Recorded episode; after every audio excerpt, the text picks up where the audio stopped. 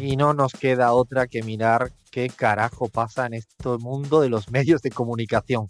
Antes, en esta nueva fórmula de comunicar que son las redes, antes de mirar incluso que nos diga todos los enredos que ha habido en esta semana, que nos lo cuente Crismar, bueno, hagamos un poquito de autopublicidad, Leandro, y dígale a toda la gente que nos escucha por dónde carajo nos siguen un poquito de autobombo y amigos y trolls nos pueden encontrar en Twitter como La Pizarra OC, en Facebook como Radio La Pizarra, en Instagram también para las nuevas generaciones estamos como Radio La Pizarra y luego nos pueden escuchar desde Radio Cat, la Radio Cat de AM750, la nuestra propia como Radio La Pizarra, en Evox y en muchísimas plataformas más, en SoundCloud también y en la web radiolapizarra.com.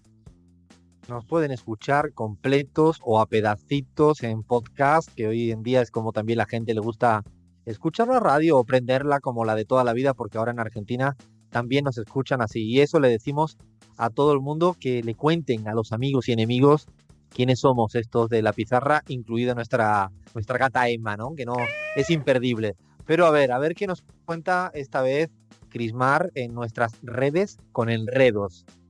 Chicos, yo quería preguntarles, ¿ustedes celebran el, Día de los Enamorados y la amistad, del amor y la amistad, del, San Valentín que le llaman también en Argentina? Yo no. Leandro Abraham, la gata Emma. A mí, a mí me encanta, a mí me encanta. Yo soy repartidario de celebrar el amor, pero creo que desde el Estado tendría que bajar un mensaje un poquito más inclusivo y más copado, ¿no? Creo que me estoy ante la, eh, anticipando un poco a lo que vas a citar ahora, ¿no, Crismar? que tengo que, esta semana hay que abrir con este tema porque, y con, este tweet que se lo merece, la Casa Rosada de Argentina eh, colocó un tweet que dice, con una bandera que muestra el detalle del beso entre Romeo y Julieta, la Casa Rosada se suma a la celebración de San Valentín. Un poquito más heteropatriarcal, creo que no lo vamos a, conseguir en ningún lado. Dios esto es verdad. Espera, y además, esto es así, Crisma. Sí. Así, con e, así textualmente y la foto con el banner grandote. Fuera un chiste si no fuera tan, tan, tan tonto esto, pero bueno. Increíble. Además puedo decir algo, me parece, si hablamos de besos heteropatriarcales, me gusta mucho más la historia de amor de Titanic entre Leonardo DiCaprio y Kate Winslet que la de Romeo y Julieta. Chicos, actualicémonos un poco. Por favor, sí, les toca, les toca. Bueno, sigue, bueno, sigue, Mauricio Macri, Mauricio Macri, el presidente argentino, eh, lo que sí que como que también le, se anticipó a esa celebración y fíjense a quién recibió eh, en la Casa Rosada. Recibimos al director de Upstream, el grupo petrolero Royal Dutch Shell, Andrew Brown, el vicepresidente de Deepwater, eh, Saywen y el titular de Shell Argentina, Sean Rooney, en Casa Rosada. Así que yo creo que eso fue eh, el anticipo a, al Día de los Enamorados, el Día del Amor, San Valentín. Ese es el San Valentín, pues, las empresas son el San Valentín de, de, Mauricio Macri. Tengo dos comentarios, Crismar. El primero, muy serio, y es que, como tú bien dices, ¿no? Ese es verdadero su Valentín, su amor por estas grandes empresas transnacionales, seguramente estará preparando lo que le vendrá de regalo el día que deje de ser presidente. Y el segundo comentario, no tan serio, es que yo creo que tú has elegido este tweet, Crismar, solo para vacilarnos de tu pronunciación en inglés.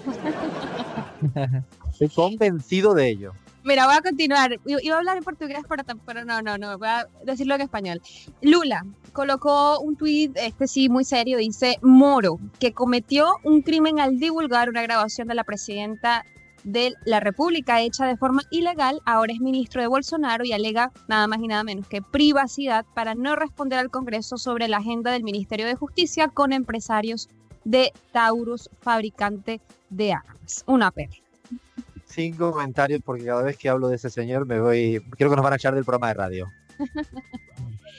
Aquí otra perla que la verdad ha batido récords de audiencia, si se puede decir, en Twitter, el video más visto hasta ahora en la red social del pajarito, Alejandra Ocasio Cortés, la congresista estadounidense, que bueno, hablando en la Cámara de Representantes de Estados Unidos de una cátedra de política, ha dicho, tenemos un sistema que está fundamental roto y otra frase polémica, así y se le preguntaba más bien, así que cualquier congresista ha pasado por filtros más éticos y estrictos que el presidente de Estados Unidos.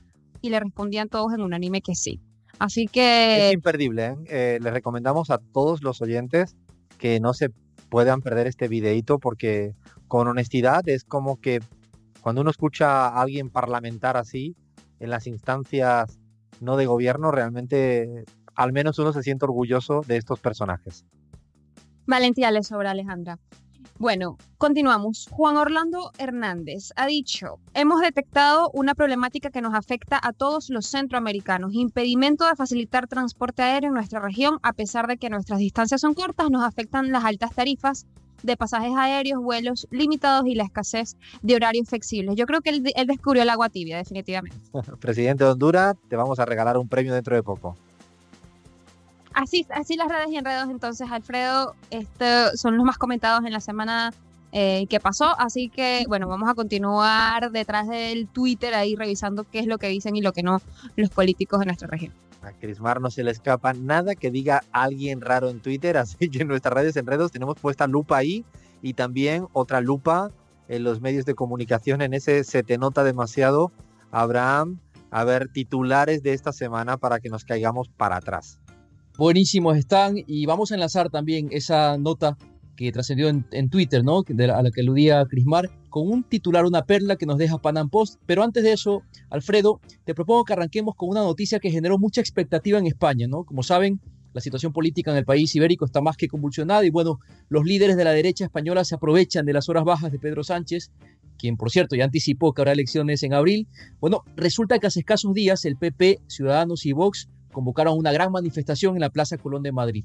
Y lo que van a escuchar, compas, es un audio del noticiero del canal La Sexta, donde una reportera informaba sobre la llegada de los buses dispuestos, pagados por el Partido Popular para movilizar a las personas que se querían sumar a la protesta. Escuchemos.